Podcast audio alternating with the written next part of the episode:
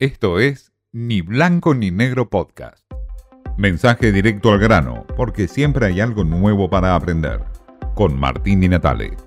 Las expresiones de la ministra de Trabajo Kelly Olmos manifestando que por ahora la inflación puede esperar y que la expectativa del gobierno está puesta en que Argentina gane el Mundial es una muestra gráfica de un sincericidio del gobierno. Es la ratificación plena de que el gobierno hoy no tiene un plan claramente, más allá de que Argentina gane el Mundial de Fútbol y se opaquen todos los problemas económicos de la Argentina.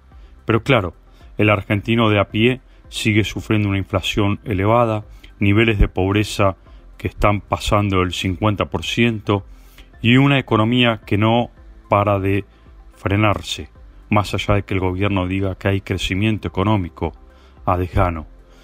Esta es la realidad de la Argentina y la realidad del gobierno, dos realidades paralelas. El mundial del gobierno que quiere opacar todo tipo de problemas y el mundial de la gente que solamente busca llegar a fin de mes. En medio de todo ello está Alberto Fernández en el G20 en Indonesia, tratando de coordinar reuniones con Xi Jinping, Biden y otros referentes del mundo para traer dólares a la Argentina. Nada resulta fácil y nada es gratuito. China pide recursos a cambio y por supuesto Estados Unidos trata de cuidar el patio trasero de América Latina. También está Cristina Kirchner envuelta en sus realidades de causas judiciales que la acosan cada día más.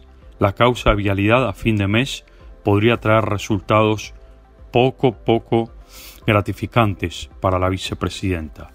En medio de ello, se amenaza con un 17 de noviembre, un acto a todo volumen con Cristina Kirchner como centro de escena y donde no se descarta que podría dar indicios de una candidatura presidencial.